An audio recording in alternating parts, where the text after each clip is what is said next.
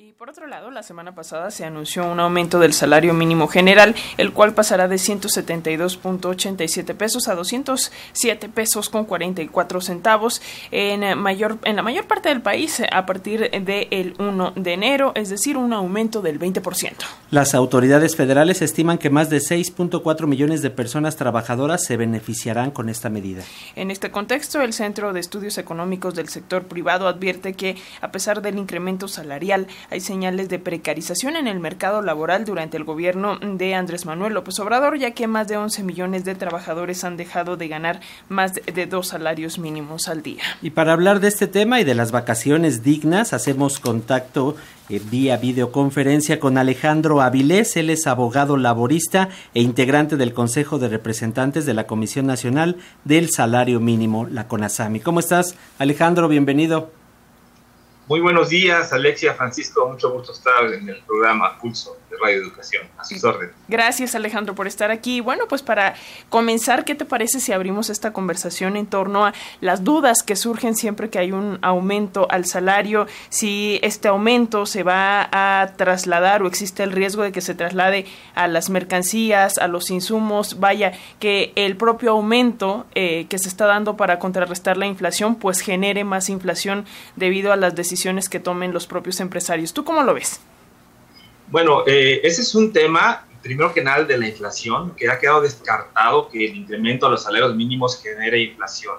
Estudio reciente de la Organización Internacional del Trabajo, de nueva cuenta, establece que el incremento a los salarios no genera inflación. Ahora bien, el, el incremento al salario por sí solo no la genera, pero sí la puede generar el incremento discriminado que se pueda generar algunos eh, satisfactores eh, indispensables para las personas. Y en este contexto es que sí debe haber una vigilancia por parte del gobierno federal, por parte de la Profeco, para que no haya un incremento de precios de manera desmedida o sin motivo, sin razón alguna. Pero esa es una tarea que le corresponde al gobierno federal tener vigilancia en ese aspecto. Y en ese sentido sabemos que esta medida de incremento impacta y beneficia a las clases más desfavorecidas, sobre todo a las personas que tenían menores ingresos, pero ¿qué está pasando con otros sectores como por ejemplo los profesionistas, a quienes bueno no les impacta directamente este tipo de aumentos y al contrario ya se están eh, sintiendo rezagados y no han habido aumentos por ejemplo en este sexenio para este sector por ejemplo? Bueno, sí es preocupante que eh, otras personas trabajadoras que ganan más del salario mínimo, sus salarios no se vean incrementados, pero es una tarea que también está eh, concatenada con los incrementos contractuales que también han sido mínimos, ha habido un decrecimiento y aquí hay dos cuestiones. Uno, la población que no está cubierta por un contrato colectivo de trabajo y otro, la población que sí está cubierta por un contrato colectivo de trabajo. En ambos casos hay dificultades porque eh, las personas no sindicalizadas finalmente se enfrentan a un problema, que es un rezago, una precarización de su salario y que los salarios mínimos necesariamente tendrán que ir empujando la tendencia, pero no puede ser posible que un profesionista en nuestro país gane un salario que casi se acerque al salario mínimo. Eso no puede estar sucediendo. La política salarial en nuestro país necesariamente requiere cambiar. Y por el lado de los ingresos contractuales, pues nos enfrentamos otra vez de nueva cuenta a una situación, a un embudo, porque los contratos colectivos, cuyas empresas dependen de los recursos públicos, tienen un tope salarial, pero los contratos colectivos que son de dependencias privadas no tienen tope salarial y ellos pueden negociar eh, como las partes así lo decidan. Ejemplos los tenemos.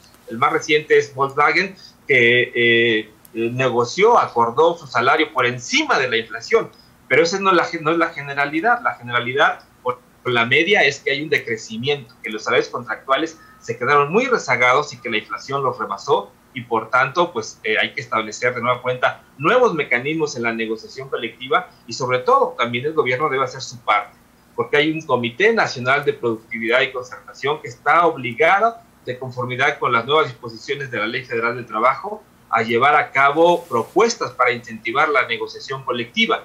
A tres años y medio de la entrada en vigor de la ley, esta, este Comité Nacional de Productividad y Concertación en la que está la Secretaría de Trabajo y la Secretaría de Economía, no ha implementado un solo mecanismo para incentivar la negociación colectiva, que es algo que permite mejorar los salarios de las personas trabajadoras, pero también es algo que permite terminar o reducir las brechas, porque en negociación colectiva se pactan salarios que son iguales para hombres y para mujeres.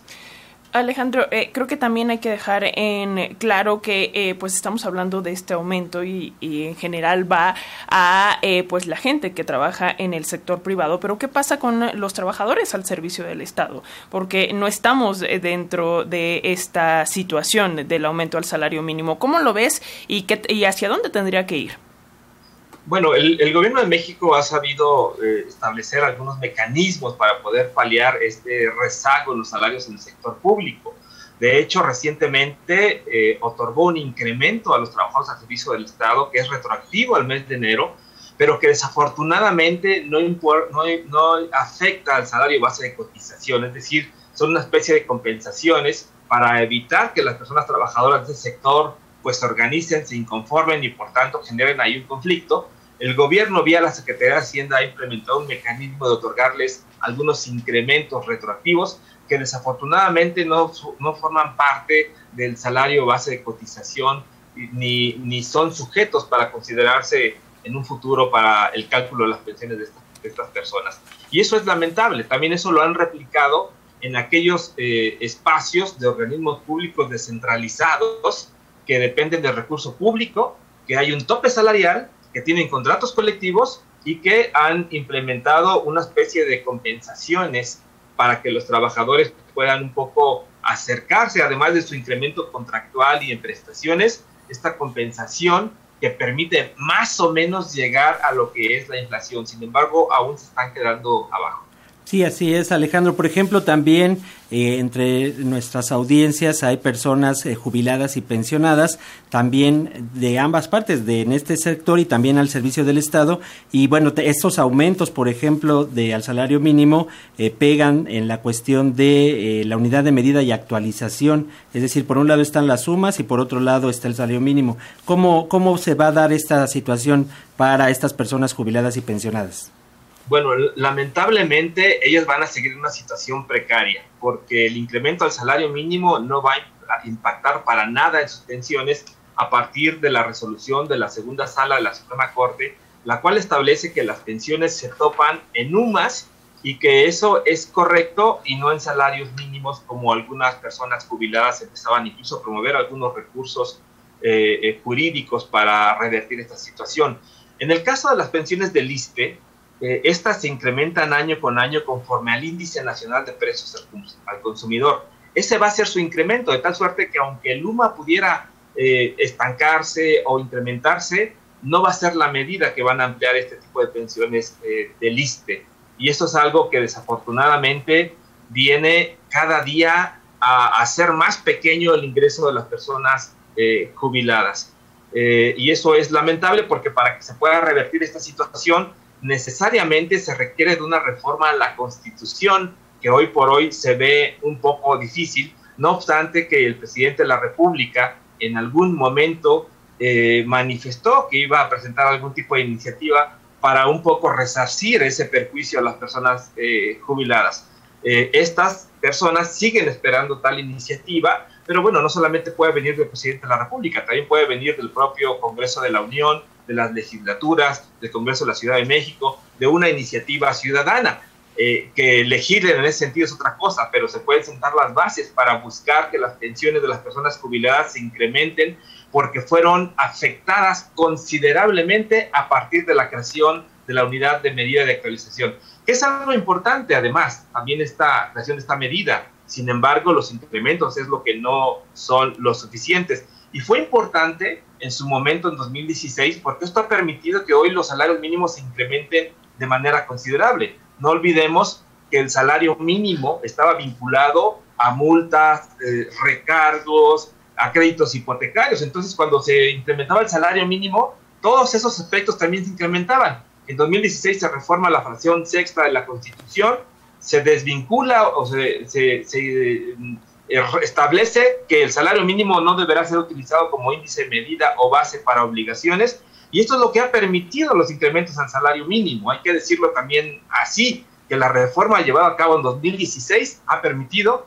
que quien hoy eh, está en el gobierno pueda alentar a incrementos eh, al salario mínimo considerables, evidentemente con el aval del Consejo de Representantes de la Comisión Nacional de los Salarios Mínimos. Pues ahí está Alejandro Avilés, abogado laboralista e integrante del Consejo de Representantes de la Comisión Nacional del Salario Mínimo de la CONASAMI. Muchísimas gracias por explicarnos, por darnos toda esta información eh, y pues seguiremos en contacto aquí con las audiencias de Pulso de Radio Educación. Un abrazo. Un abrazo. Gracias.